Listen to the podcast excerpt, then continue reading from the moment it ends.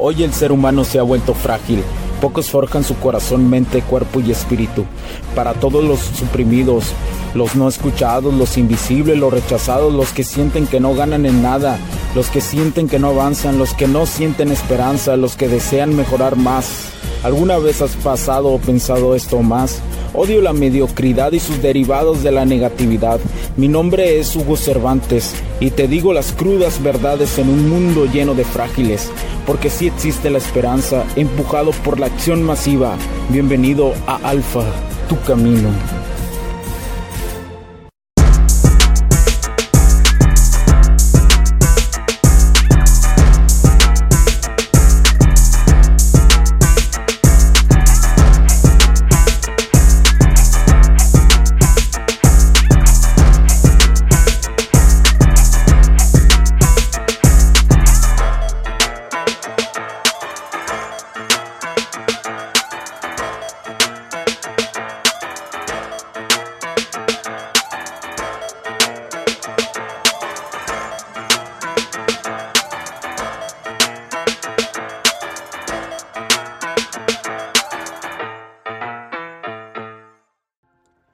Hola amigos? ¿Cómo están? Bienvenidos a este nuevo capítulo del podcast.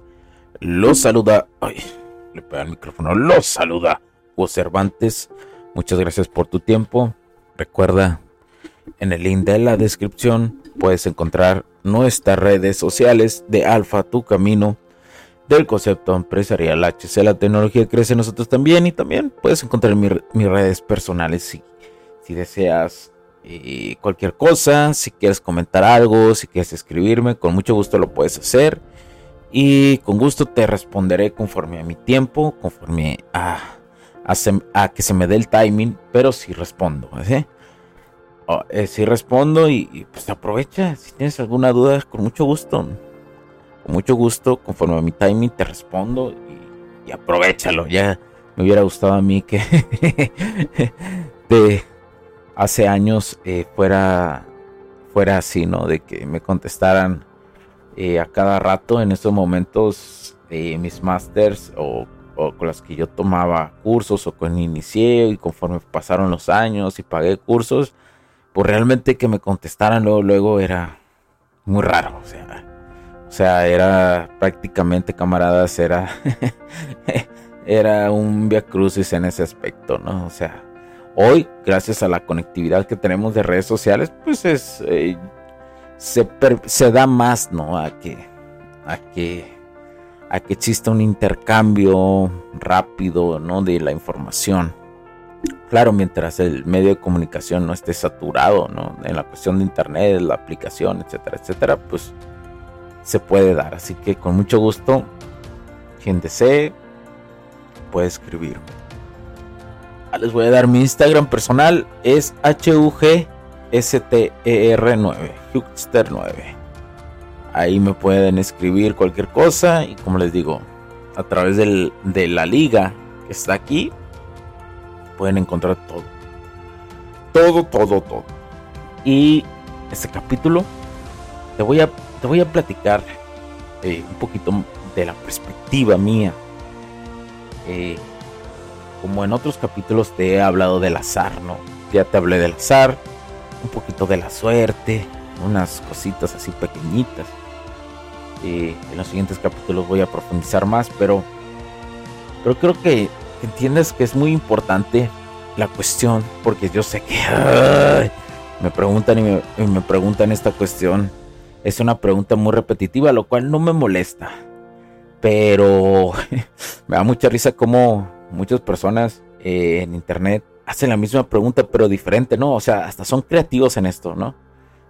Le mueven a la, a la, a la pregunta, le, le moldean esta circunstancia para, para intentar que uno le dé la respuesta que ellos están esperando. no, así de curioso está la cosa, camaradas. Pero bueno, ¿por qué? Porque pues su cerebro empieza a mover la neurona y a decir, bueno, eh, vamos moviéndole aquí, poniéndole acá y así, para que hacemos esta pregunta y tal vez nos dé la, respuesta que estamos buscando, ¿no? Para sentir placer, ¿no? Para sentir que no, no sentirnos tan culpables. Y, lo que me, y lo que más preguntan es la cuestión de que yo noto que no identifican la parte de la atracción. Como yo te lo he dicho siempre, son tres fases al momento de tú conocer una morra, ¿sí? Atracción es la número uno, la segunda es el enamoramiento. Y la tercera es la cuestión de seducción total o, el famoso SEX. ¿sí? Son esas tres. Eh, la mayoría de los hombres que yo noto, yo, la mayoría, casi todos, yo creo, generalmente cuando les gusta una morra, intentan inmediatamente pasar a la fase de enamoramiento es cuando tú le llevas flores, cuando tú le escribes una carta, que realmente incluso en la parte de enamoramiento yo te lo, te lo sugeriría en un inicio, ¿no? Te lo sugeriría con los años. La seducción realmente, si tú aprendes, si quieres aprender esto y estás aprendiendo esto escuchando este podcast, quiero que te quede bien claro que la seducción es, la seducción es para siempre aunque te cases, la tienes que seguir continuando con tu pareja. Ojo, una cosa es estimulación de la persona, conocer una morra totalmente tóxica, total, y que la tengas que estar estimulando a cada rato emocionalmente para que, para que ella no vaya a hacer tonterías. ese es un caso que, que se da, eh, se da. Ahí no aplica esto. Yo hablo de la seducción, de la compatibilidad, de la empatía, de hacer una vida juntos y eso y todas esas mamadas que sí existen, sí existen, sí existen, sí existen. Realmente la relación en pareja, lo que es auténtico o lo que podría decir yo que es el patrón de una pareja o el arquetipo, como lo dice Green, como define el autor Robert Green a los arquetipos, podríamos decir que el arquetipo de una pareja o el modelo ideal, pues, sería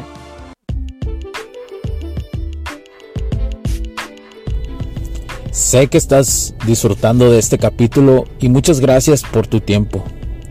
Hago esta pequeña pausa en él para pedirte por favor nos sigas en nuestras diferentes redes sociales como HC La Tecnología Crece, nosotros también, HC Distribuciones y Soluciones Tecnológicas.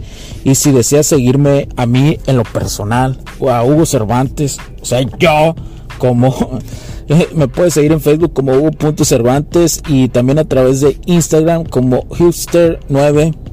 Además de nuestras páginas oficiales que también tenemos a través de toda la web para todo el mundo, hcdistribuciones.com, hugocervantesb.com. Así que sigue disfrutando de este capítulo. Chao, chao.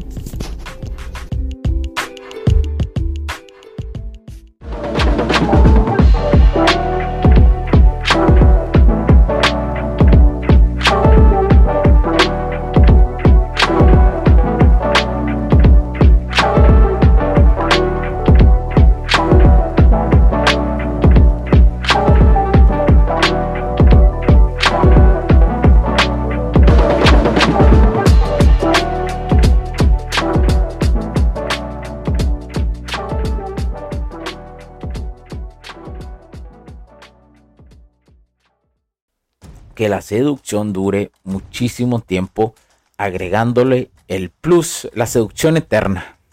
Porque al final tú debes de ser un amante eterno. Eh, una seducción eterna que, implica eh, ser alguien con dinámicas sociales de aquí hasta el último año de tu vida.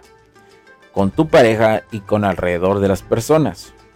Pero la base, una de las bases yo diría, es que encuentres una mujer auténtica, de que, la que sin importar en qué momento de tu vida, pero te encuentre caminando en el camino del alfa, ella te vea ese potencial y vea que te está desarrollando y que llegue y empiece a regar ese pequeño árbol junto contigo que va a crecer en algún momento. Realmente ese es el camino de pareja. Es el camino de una pareja. Si algún existiera, digamos, si algún día dijéramos, eh, ¿cuál es una pareja alfa omega? sería eso, ¿no? Digo, hoy lo digo omega, esa cosa, eh, ese concepto, porque pues sabemos que es el complemento alfa.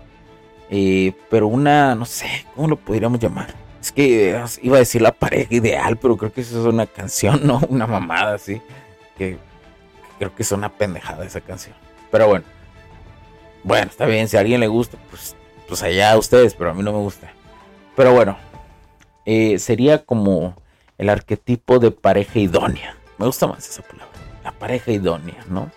Que sería que la mujer con su polaridad femenina alimentara ese pequeño árbol y ese pequeño árbol ya tuviera trazado su camino hacia dónde va.